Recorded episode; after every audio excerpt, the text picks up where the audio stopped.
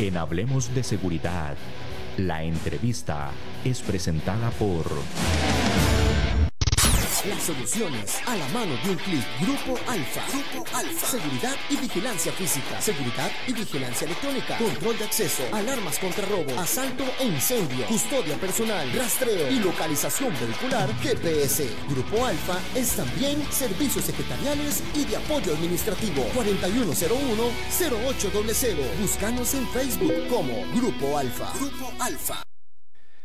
Vamos a dar inicio a la conversación del día de hoy con don Raúl Morales. Como les comentaba, don Raúl trabaja, pertenece al Ministerio de Seguridad Pública y trabaja en el, en el departamento, en la dirección de programas preventivos. Don Raúl, gracias por acompañarnos el día de hoy y conversar de un tema que es complicado y como decíamos, fuera de micrófonos, le genera muchísimo trabajo también a la fuerza pública.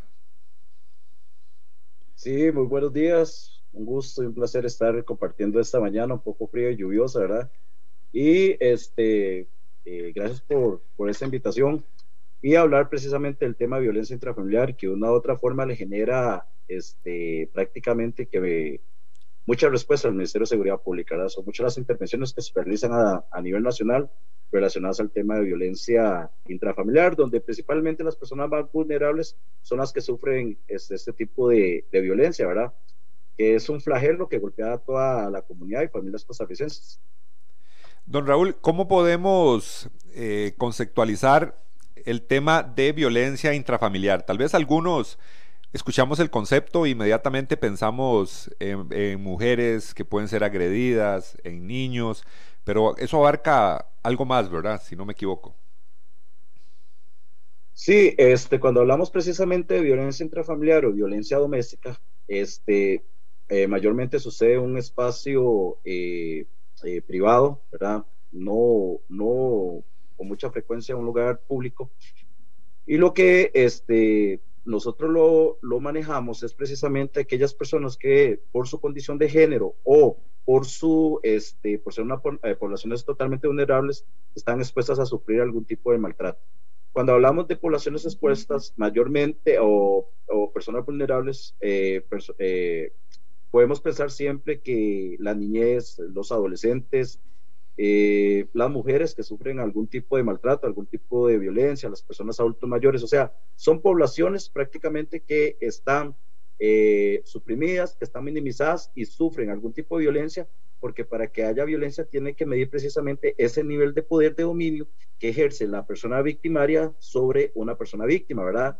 Entonces, ¿quiénes sufren mayormente la violencia? Bueno, este, en este caso, las respuestas e intervenciones, y así lo dicen los datos estadísticos, eh, mayormente son mujeres, eh, le siguen niños, niñas y personas adultas mayores, e incluso hay casos de personas con algún tipo de discapacidad. Ese tema, sí, en este momento que usted comentaba sobre niños, adultos mayores, también las personas con discapacidad, ¿verdad? Parece que sufren eh, bastante abuso intrafamiliar. Sí, claro. Eh, cuando nosotros hacemos diferentes tipos de intervenciones, los compañeros o compañeras hacen este, las intervenciones eh, policiales, se encuentra con escenarios totalmente diferentes. Esos escenarios nos llevan precisamente a activar un protocolo de intervención y esos protocolos de intervención este, es un ABC precisamente para articular con otras instituciones que conforman todo un sistema no solamente de atención, sino de prevención y protección de la violencia, ¿verdad? Porque tenemos que comprender que una situación de violencia no solo este, es una responsabilidad del Ministerio de Seguridad Pública a la hora que abordamos estos tipos de violencia. Cuando hablamos de una situación precisamente con personas adultas mayores, por, por eso existe una rectoría en personas adultas mayores que es CONAPAM. Cuando hablamos del tema de violencia contra las mujeres, tenemos una rectoría, ¿verdad?, que trabaja con mujer, que es el INAMU. Y cuando hablamos precisamente de niñez y adolescencia, tenemos una rectoría que es el PAN. Entonces, existe una gran ley, ¿verdad?, una ley del sistema, que es la ley 8688, eh, en la cual introduce a 22 instituciones que tienen que cumplir precisamente con no solamente trabajar en promoción y prevención, sino también con la atención de casos. Entonces, ¿Qué se hace con eso? Bueno, se refiere, ¿verdad? Eh, por lo general, Fuerza Pública, cuando hace una intervención, inmediatamente este, traslada al Poder Judicial, ya sea un juzgado especializado en violencia doméstica intrafamiliar, un juzgado contravencional, ¿verdad? o si existe eh, figuras que alimentan la ley de penalización de violencia contra las mujeres, y una vez este es pasado al Ministerio Público precisamente para abrir un proceso por este, ley de penalización de violencia contra las mujeres. Hay muchas instituciones, don Raúl, involucradas en este tema. ¿Cómo trabaja el, Ministerio de Seguridad Pública en estos programas preventivos con estas otras instituciones? ¿Qué aporte les dan? ¿Cómo es el trabajo con las personas más vulnerables? Ok, tenemos que partir que aparte que existe una ley, Costa Rica a través de los años ha rectificado o ha firmado una serie de convenios internacionales por la cual obliga al Estado, estamos hablando del Estado, ¿verdad? Como el rector, precisamente en tema de, derechos humanos, a buscar alternativas o formas para erradicar la violencia, ¿verdad? Tenemos que las reglas de Brasilia, tenemos que las convenciones internacionales de Blendo Pará, tenemos este, la, la convención de Palermo.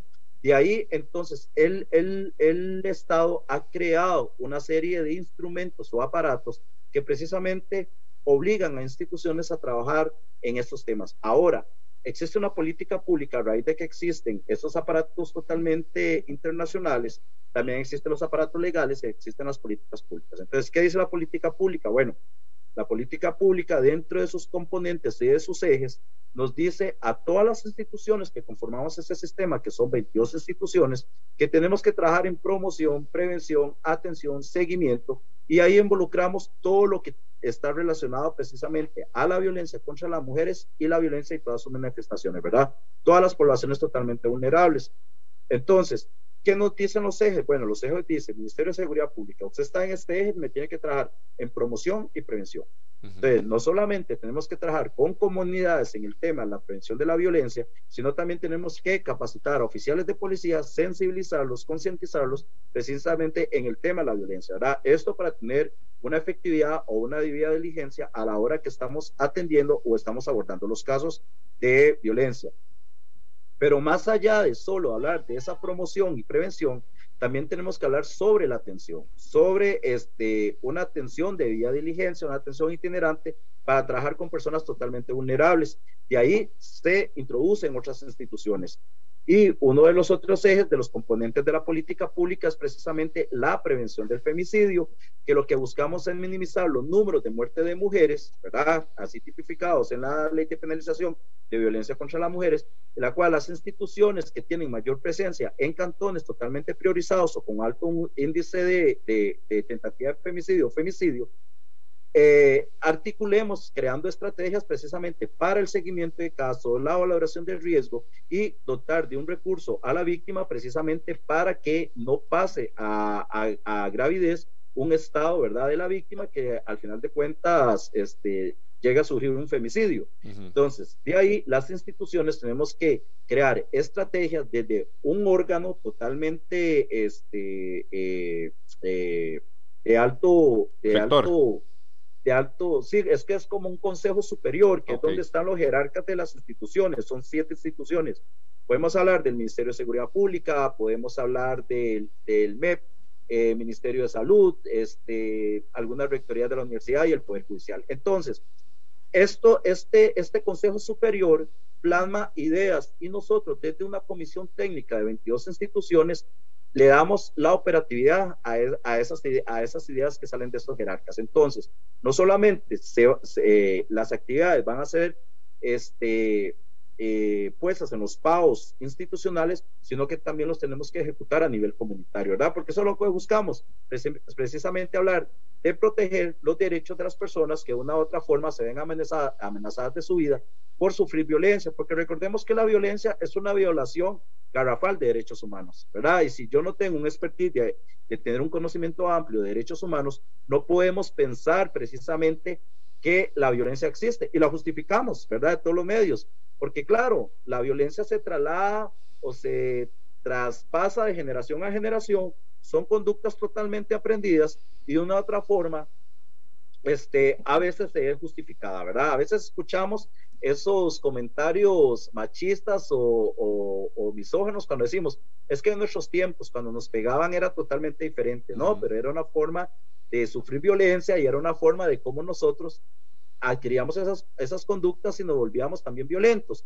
Y este, aquí viendo precisamente lo que, lo que nos está este, presentando en la pantalla, la ley de, de, penalización de la violencia contra las mujeres es una ley excepcional, una ley excepcional que lo que busca es prevenir el femicidio, ¿verdad? Se tipifican los diferentes tipos de violencia como un acto de sanción, mientras que la ley de violencia doméstica es una ley que no establece delitos, su único delito es la desobediencia a las medidas de protección y la ley de violencia doméstica es una ley que protege a toda persona que sufre violencia por consanguinidad, afinidad hasta tercer grado inclusive, y este, puede ser hombres y mujeres. Y la ley de penalización lo que busca, esta que tenemos en la, en la, pantallita, es precisamente el prevenir el femicidio. Don Raúl, ahí hay dos elementos importantes. Usted ha citado dos leyes. Eh, estamos viendo, bueno, la gente que nos ve por Facebook, nuestro, nuestro compañero aquí en, en cabina nos ha mostrado en pantalla lo que es la ley de penalización eh, de los delitos contra la mujer, ¿verdad? Pero también usted habla de la violencia doméstica. Pero ahí hay un componente importante que, si no me equivoco, se contempla en las dos leyes, que es identificar la violencia física, psicológica, sexual y patrimonial. Y yo, y me parece de que eso es uno de los grandes problemas o el gran desconocimiento que existe muchas veces en lo interno de un núcleo familiar Saber cuándo una persona está siendo víctima de violencia sexual, cuándo está siendo víctima de violencia psicológica, tal vez la física es más evidenciable, inclusive la violencia patrimonial. Me parece, usted me corrige, si estos, este, estos conceptos se plasman en las dos leyes también. A ver, tenemos que tener una, una claridad en la, en, la, en la aplicación de las leyes. Es cierto, en ambas leyes habla de los diferentes tipos de violencia, porque no dejan de ser violencia. De hecho, comentabas ahorita, te referías a la violencia física. Sin embargo, la violencia que más este, genera daño emocional es la violencia psicológica, ¿verdad? Porque tiene que pasar la víctima después por todo un proceso de empoderamiento, todo un proceso de sensibilización y todo un proceso de concientización, ¿verdad? Porque ya a nadie le gusta este, sufrir algún tipo de violencia.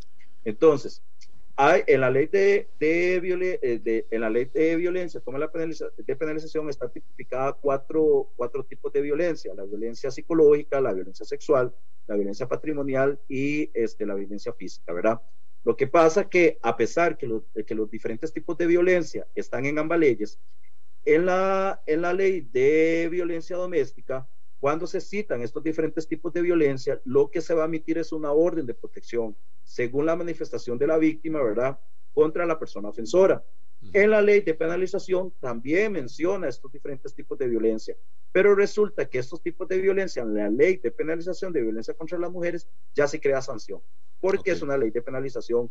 Entonces, a raíz de la manifestación o la, o la, o la gravedad en la cual se ejerce la violencia, sea sexual, sea psicológica, sea patrimonial o sea física, ya se establece una pena, ya se establece una sentencia porque se pasaría como un caso en flagrante. Entonces, podemos referirnos eh, una violencia psicológica de la mamá a la hija es ley de, violencia doméstica, ¿verdad? Porque tenemos que saber que la ley de penalización, para que entre a jugar la figura penal, tiene que ser esposa o compañera sentimental, mientras que la ley de violencia doméstica es por afinidad o consanguinidad hasta tercer grado inclusive. Entonces, si, si un hermano este, amenaza o, agrede a su hermana eh, eh, con violencia psicológica, no es ley de penalización, a pesar que la víctima es una mujer porque es una relación de consanguinidad hasta tercer, eh, eh, de consanguinidad, perdón, entraría la ley de violencia doméstica. Pero si invertimos el, escenario y ponemos que el esposo agrede psicológicamente a su esposa, ahí sí es ley de penalización. Entonces se pasa como un caso de, eh, de, flagrancia y ya se ponen medidas alternativas por ser una ley que acusa, es una ley penal, ¿verdad? Entonces, este, ahí tenemos que tener claro, ¿verdad? De, la, de cómo es el componente o cómo es el jugar de la ley de violencia doméstica a la ley de penalización. Los diferentes tipos de violencia están en ambas leyes, lo que pasa que la diferencia de estas leyes, de estas dos leyes, es que una no crea delito, ¿verdad? Hasta que se incumple la medida de protección. Y la otra ya crea sentencia sobre los diferentes tipos de violencia si se ejerce la violencia. Y tenemos que recordar que hace poco, ¿verdad? La ley de penalización tuvo una reforma, ¿verdad? Que ya la reforma salió mediante vía decreto, donde ya se contempla también las relaciones con las exparejas, ¿verdad? Porque mayormente las mujeres morían en manos de sus compañeros o exparejas. Eso es un elemento fundamental y eh, lo, que me hace preguntar, tal, y para dejar claro a todos los, los oyentes, en la ley de violencia doméstica se habla, y usted lo menciona, afinidad y hasta tercer grado de consanguinidad. ¿Cómo podemos explicar eso más sencillo? Ok, cuando hablamos de hasta tercer grado de, por consanguinidad, podemos estar hablando del primo, del tío, de la abuela, del abuelo, del novio, porque a pesar de que, este, a pesar de que no tienen una, una no es por consanguinidad, es una afinidad, ¿verdad? Eh, una relación de un noviazgo es una afinidad. Entonces ahí se mete el novio, el exnovio, el ex compañero, me explico. Entonces, Consanguinidad es aquello que me une, hasta tercer grado inclusive. Entonces estamos hablando toda esa parte, toda esa parte de familia, papá, mamá, tíos, hermanos, primos, abuelos, abuelas. Y por afinidad podemos estar hablando de aquellas relaciones afines o eh, afectivas que yo tengo con una persona, ¿verdad? Eh, que la novia, que mi compañera sentimental, mi ex compañera, mi exnovia, ¿verdad? Que no, es, no existe esa parte de relación por sangre.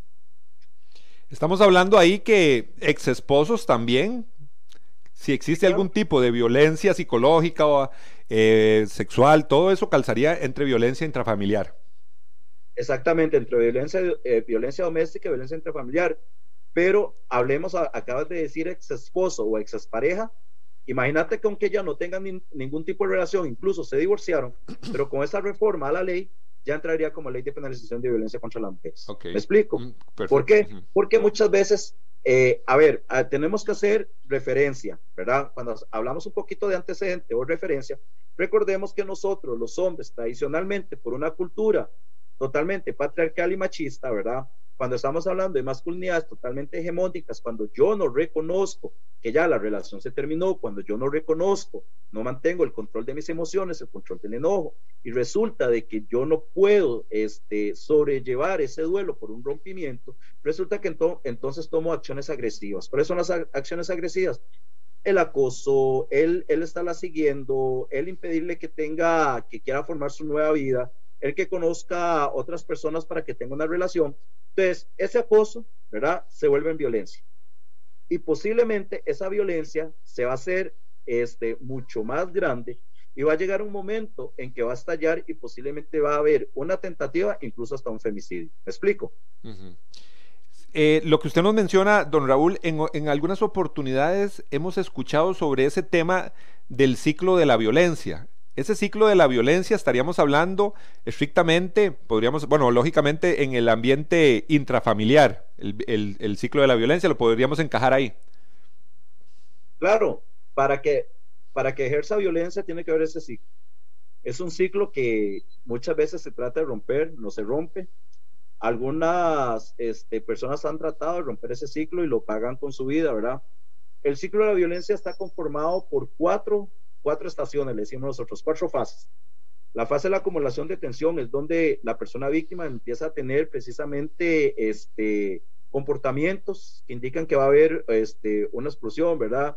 Va a haber este, niveles de ansiedad, niveles de, enojo, pero no explota, ¿verdad? O sea, lo va acumulando, lo va acumulando. Es como si usted eh, empezara a inflar un globo, ¿verdad?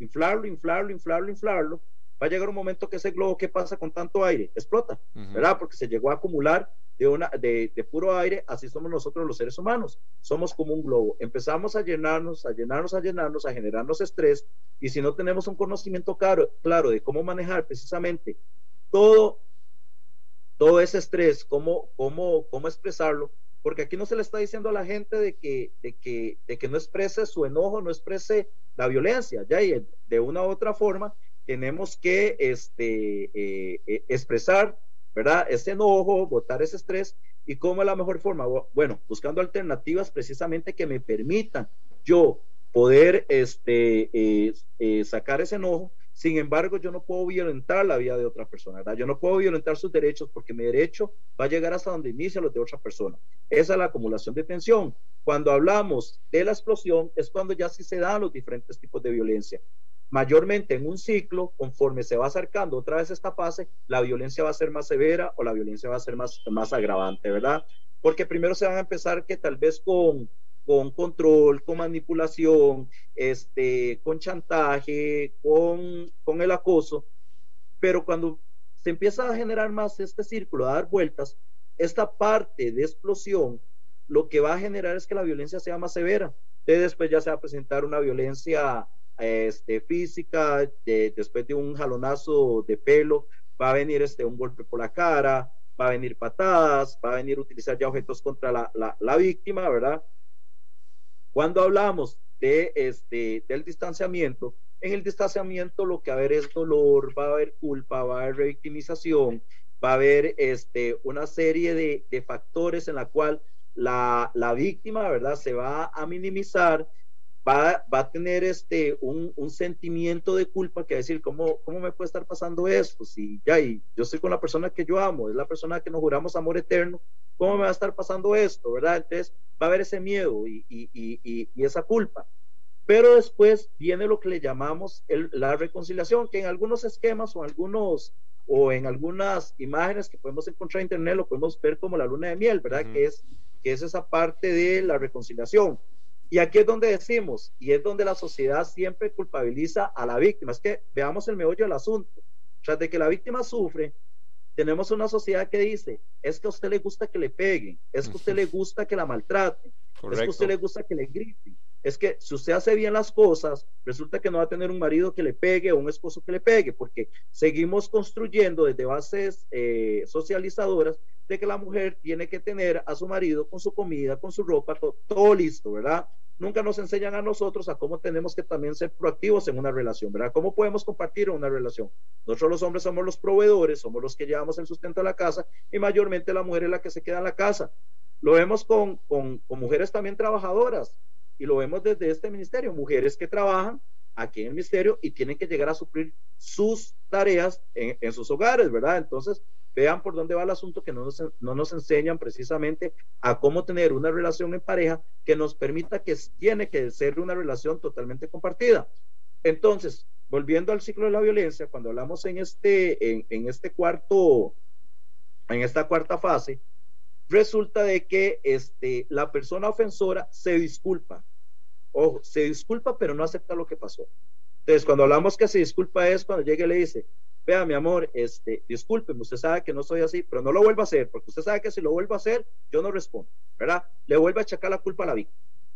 Entonces, desde ahí empieza a generarse ese círculo, ese círculo, ese círculo, ese círculo, y conforme el círculo, el círculo va dando vueltas, va dando vueltas, lo que va a generar son situaciones de violencia más agravantes. O sea, vamos a tener a una, a una víctima, ¿verdad? A una persona víctima totalmente más revictimizada, más con miedo, más temerosa y que hay muchos factores por los cuales las víctimas no rompen esos ciclos de violencia. Tenemos el factor económico, tenemos el factor social, tenemos el factor familiar, tenemos el factor, eh, el factor este, educativo. Y dirá a las personas, sí, pero qué tonta, ¿por qué no lo rompe? No, no es una situación de qué tonta que lo rompe, porque cuando nosotros éramos jóvenes y nuestros papás nos mandaban o nos pegaban, porque no rompíamos también ese ciclo, ¿verdad? Porque nosotros no nos salíamos al mundo. Y no es que es una situación de que no quería, es que habían factores que no me permitían romper ese ciclo. ¿Y qué tenía que, que hacer? Tener un nivel de obediencia, porque para eso me estaban corrigiendo y pensamos que nuestra pareja es aquella persona que va a llegar a nosotros precisamente a solucionarnos esos problemas. Y no es así. Pensamos que es aquella persona que yo después tengo que corregir, ¿verdad? La vemos como aquella persona en la cual usted viene, yo tengo que corregirla, dejamos a un lado los sentimientos y precisamente desde ahí mitigamos y empezamos a ejercer violencia. Entonces el, círculo es donde empieza, empieza a girar. Don Raúl, en, esa, en esa parte de distanciamiento, me imagino que es después de esa explosión donde ya están los, los gritos o pueden haber la, agresión, la violencia física, agresiones, todo esto, me imagino que ya ahí es donde entran denuncias judiciales y todo este tema, que me imagino que en algunos casos hemos podido ver o escuchar que hay personas que eh, luego no continúan con esos procesos judiciales porque llega esa parte de reconciliación. Ok, tenemos, eh, hay, hay una parte importante y es cierto, cuando sucede la explosión es cuando mayormente ingresa este, los casos al sistema 911, que es cuando la policía va, que eso es lo que le llamamos el, el, episodio agudo de la violencia, es cuando la policía recurre eh, al, al, lugar o al escenario donde está sucediendo la situación de violencia. Eh, la policía hace el abordaje, activa el protocolo de intervención. Muchos de los casos las, las, las víctimas dicen de que cuando ya ven, cuando ya ya bajó el nivel de estrés, ¿verdad? Porque recordemos que para que haya agresión tiene que haber un nivel de estrés. Cuando el nivel de estrés ya se baja, o sea que entra en, en, el proceso de calma. Muchas de las víctimas, cuando llega la policía, dicen, no, este, oficial, yo no, no, no quiero denunciarlo porque ya lo que le quería pegar era un suspillo. Entonces, resulta de que este, nosotros no podemos revictimizar porque está este, dentro de un ciclo de violencia.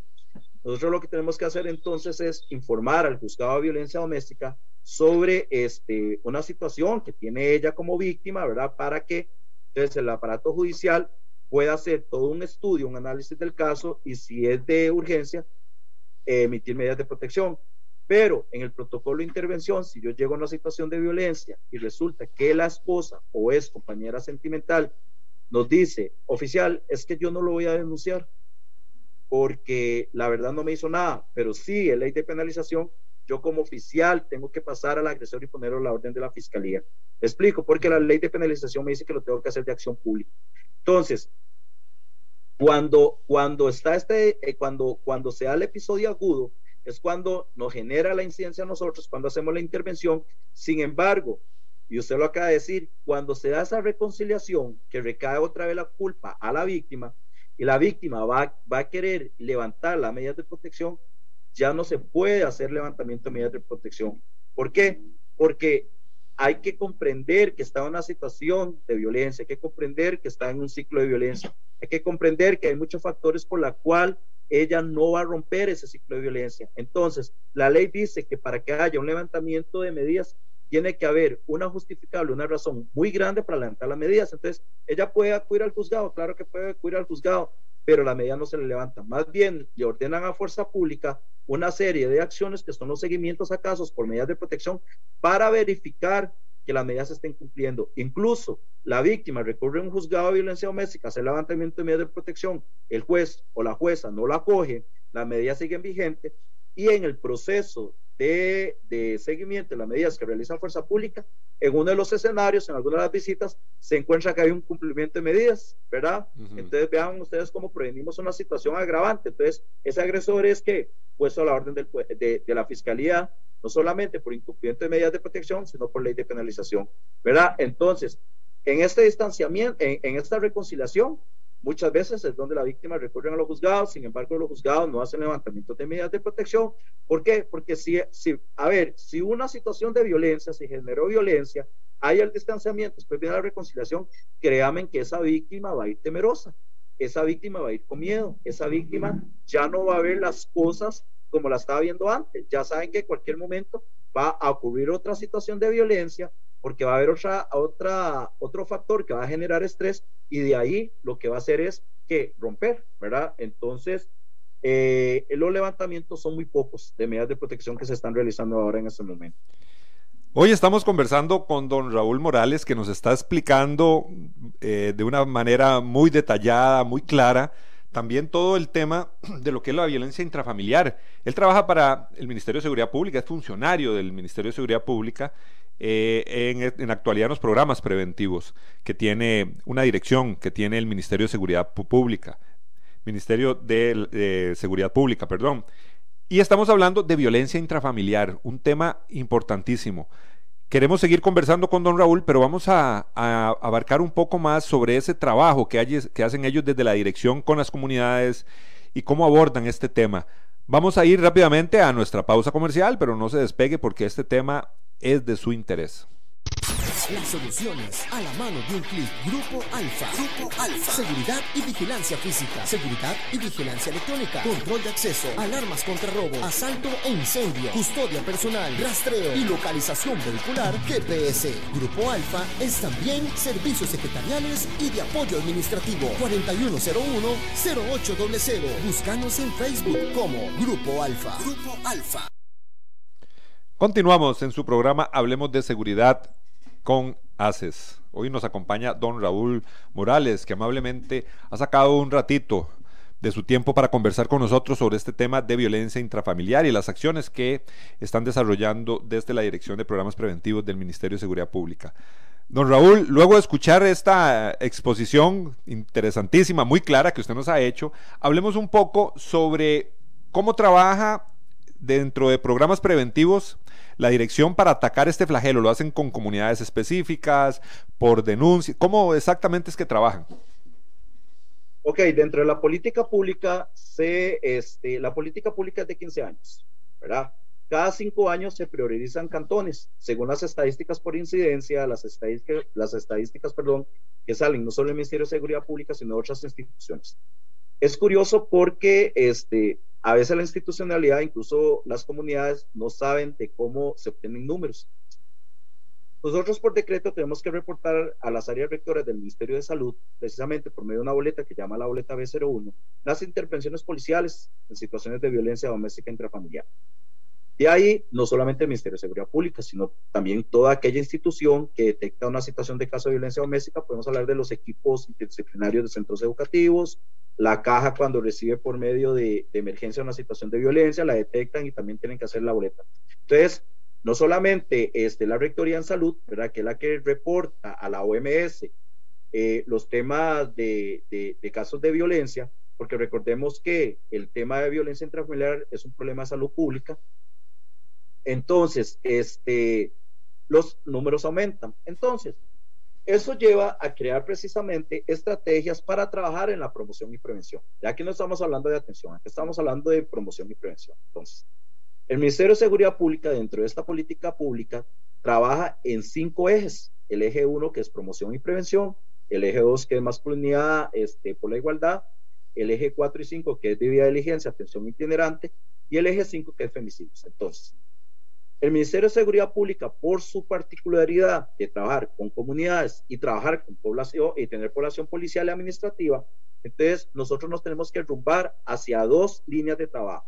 Trabajar hacia adentro del ministerio, que eso lo hacemos con la Oficina de, de Género del Ministerio de Seguridad Pública y esta dirección, y la otra parte que es la parte preventiva del Ministerio de Seguridad Pública, que desde esta dirección salen precisamente las líneas, las acciones para que sean cumplidos tanto en lo regional como en lo cantonal para trabajar con comunidades. Entonces, en el tema de violencia, en el tema de violencia trabajamos no solamente con las comunidades organizadas o con grupos de jóvenes o con, o o otros grupos eh, sociales, sino que también trabajamos con jóvenes en centros educativos y trabajamos con jóvenes en, en, en, en grupos. Entonces, ¿Cuáles son los temas que trabajamos nosotros? Bueno, los temas que trabajamos con las comunidades, ¿verdad? O hablamos los diferentes actores sociales, trabajamos en prevención de la, eh, de la violencia en relaciones de pareja.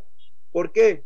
Porque desde temprana edad el sistema nos dice, el, el, el, sistema de la política pública nos dicen que tenemos que trabajar con la población pequeña, desde prekinder, kinder, en redes de cuido, eh, secundaria, eh, eh, jóvenes, adultos y mayores, ¿verdad? Entonces, cada línea tiene un corresponsal directo para cumplir estas actividades. Entonces, el Ministerio de Seguridad Pública, nosotros trabajamos a partir de personas adolescentes y jóvenes en el tema de prevención de violencia en, eh, en relaciones de pareja, trata de personas y masculinidades por la igualdad, ¿verdad? Porque eso es lo que buscamos, concientizar a la población, que la, la, población sea consciente que no tenemos que replicar pat, patrones o conductas totalmente aprendidas. Y después viene la parte que trabajamos con comunidades, que es el empoderamiento, que es sobre leyes, que es sobre medidas alternativas precisamente a la hora de que conocen o detectan un caso de violencia, como desde el área, desde, desde esa, desde esa eh, comunidad, qué acciones pueden tomar precisamente para mitigar o prevenir una violencia, ¿verdad? Entonces, eso nos lleva a trabajar en la, en la, en la, parte comunitaria. Y En lo local, las instituciones también tienen su responsabilidad, precisamente de una estrategia redes, en divulgar, en trabajar con comunidades, precisamente como este, ferias institucionales para la prevención de la violencia, ¿verdad? Entonces, desde ahí, nosotros trabajamos no solo hacia el policía o hacia la parte administrativa del Ministerio de Seguridad Pública con procesos de capacitación, con, con, campañas este, de comunicación, sino que también trabajamos hacia afuera, ¿verdad? Con, con, todos los actores sociales, precisamente en la prevención y la promoción de la violencia. Porque no podemos hablar de erradicar un flagelo si precisamente no trabajamos con todas las, poblaciones. Ahora, esta política pública, a diferencia de la otra política pública, es que se logró insertar trabajar con hombres.